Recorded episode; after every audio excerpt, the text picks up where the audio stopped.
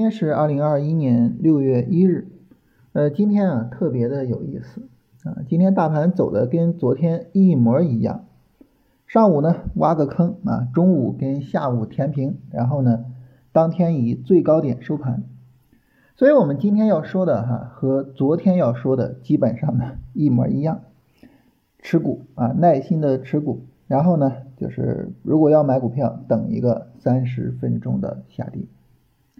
那如果说今天啊有什么特殊的，有什么不一样的地方，我们来看上证指数啊，上证指数呢从五月二十六号开始走这个三十分钟调整，一直到现在，走了多长时间呢？已经走了五天的时间。这五天啊，已经很接近一个日线、短线调整了。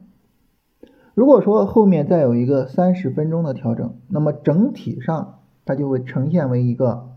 日线、短线调整的样子，而这个日线、短线调整的力度是非常非常小的。到目前为止的五天调整，只有一天是阴线，而且呢，始终没有破我们所说的三五八零的位置。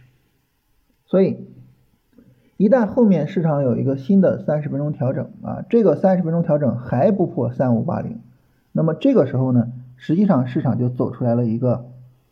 非常高价值的日线、短线调整的机会，那到时候呢，我们就可以再度去买股票。但大家说呢，我们现在不是持单吗？我哪有钱去买股票呢？首先一个哈，我们持仓的股票，那么可能会有出场，无论是今天早盘急跌的时候扫到你的推损，还是拉高之后呢，你去做止盈，这个时候呢，这个可能都会有所出场，所以呢。我们可能会空余出来一些仓位，那么这个仓位呢，需要重点的去看一下后续的三十分钟调整的力度。那么一旦说这个调整力度比较小，那么这个时候呢就特别有意思了啊，我们需要特别的去关注这一次三十分钟调整，并且呢去准备做这一次的买入啊，因为这一次它不仅仅是一个三十分钟的调整机会，它更重要的是在日线上完成了一个。嗯，就是长时间的横盘一个调整的过程，所以呢，这个变化啊，大家呢是需要特别去注意一下的。所以现在呢，可以为选股做一些准备啊。你比如说，呃，你去选择一下啊，我们要重点跟踪哪些板块？你比如在里面呢，找一找那些调整啊，基本上已经展开来，后续要重点关注的个股。那么这些个股呢，是我们后续重点关注，然后呢。考虑说要不要去做买入的对象啊，这是我们说这个今天大盘的这种特殊之处啊，就是它将要走一个调整。很有意思的是啊，就这一次调整呢，因为它特别强啊，始终没有破三五八零，所以呢，我们等于在调整的过程中呢，一直在持仓啊。那为什么会走出来这种特殊的情况呢？是因为呢，这个大盘。这个调整啊，是被上证五零所拖累的啊。实际上个股呢，整体上走的还是非常好的。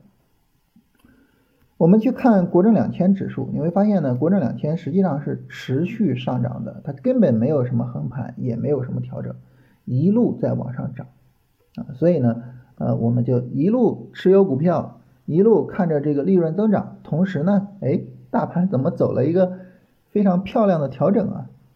所以这是一个。很有意思的行情啊，这个行情的本质呢，就是我们所说的结构化的牛市啊。从年年后吧，我们一直在强调，市场的整体的结构化开始倾向于什么呢？倾向于小股票啊。所以国证两千最近走的是特别特别的好。好了，那么这是关于大盘的情况啊。板块这个方面呢，呃，今天理所当然的是吧？三行这个概念啊，那么今天走的是特别好的。除此之外呢，白酒、芯片啊、医药、石油化工啊这些呢走的也比较好，但是整体上呢热点比较分散啊，没有说哪个板块就是板块指数涨得特别高，然后涨停股也特别多，没有这样。包括像三行，三行这个概念呢整体上也没有那么强啊，所以整体上呢就是资金比较分散的在进攻各个板块啊，所以这种情况下的话呢，我们在选股的时候要好好的琢磨一下。后续我的重点是往哪个方向上做？啊，这是大盘和板块的情况，然后来看大家的问题啊。有朋友问楚天龙能不能做？楚天龙什么板块呢？它是数字货币，呃，数字货币呢最近调的呢稍微的大了一点，呃，当然因为数字货币里边呢很多软件的股票啊，软件的股票最近走的好，把指数带的比较好看，但是整体上数字货币的股票呢调的普遍上都比较大。你比如说像楚天龙啊，楚天龙呢它的调整呢是在五月十一号有一根大阴线，然后呢你发现楚天龙呢始终在这个大阴线的下方在震荡。这个大阴线的收盘价是收在了三十九块三毛七，那么今天呢，楚天龙还是在三十九块三毛七的下方，所以整体上呢，数字货币这个板块，嗯，跟踪的价值呢，相对来说没有那么大，所以这只股票呢，就我个人来讲，我可能不会参与。雅化集团，然后现在还在持有，有没有背离？你做日线、短线持有，考虑三十分钟背离是吧？雅化集团并没有一个三十分钟背离。然后洪都航空，洪都航空呢，它目前也没有三十分钟背离，但是洪都航空呢，它目前的三十分钟调整略大。呃，下一轮的三十分钟上涨，不排除呢会有一个三十分钟背离走出来。长春高新能不能进场？啊，这属于是医药是吧？那好，那这个医药调的怎么样呢？另外呢，长春高新这个个股调的太大了，没法做。呃，老师今天上午大盘下跌的时候持有的股票推损出场，但是大盘没有破三五八零啊，能不能够呃我再度选了板块进场啊？这个操作有没有问题？没什么问题啊，这个呃这么做没什么问题。然后在这里呢抓到了一个核心啊，就是不破三五八零，因为它不破三五八零，表示市场整体上还是非常强的。零零二九二二怎么样？所以大家现在的这个进步比较快，是吧？现在大家看盘的时候能够比较好的去抓住这些重点的信息了。呃，零零二九二二一个啊，这个调整太大了，没法做啊。就是上来两根大阴线，然后就在底部横，没法做。格林美今天跌了，目前小亏还能不能持有？这个看你的操作级别是吧？你要做短线，那后边呢有机会出就出吧。当然你要做波段，那肯定就没必要去折腾，是吧？格林美呢，我是拿波段的，所以我就没有管它啊。格林美现在我还是，呃，我的止损在这个九块五，它只要扫到九块五我就出，它不扫九块五我就一直拿着它。克拉知道这个调整是不是该止损了？呃，它并没有破位，所以呢，目前还是去呃持有它。那么它需要去破掉这个日线调整的低点啊，那么就可以考虑去做这个持有，呃，做这个出场。老师能不能说一下格林美啊？日线这算不算背离？要不要出场？啊，没有到我的盈利目标，我不出啊。就是你要么把九块五给我破掉，我止损出场；要么你拉起来呢，我盈利出场。啊，不是盈利出场，是有足够的利润出场。现在这点利润呢，嗯，先拿一拿，继续拿一拿。我现在是百分之二十几吧，我我我这两天也没看波段账户，应该是有二十几、三十个点的利润。呃，现在还能进五天训练营吗？应该进不了。但是我们现在呢，这个二十一天训练营第二期啊已经开了，呃，后续呢就直接进二十一天训练营就可以了。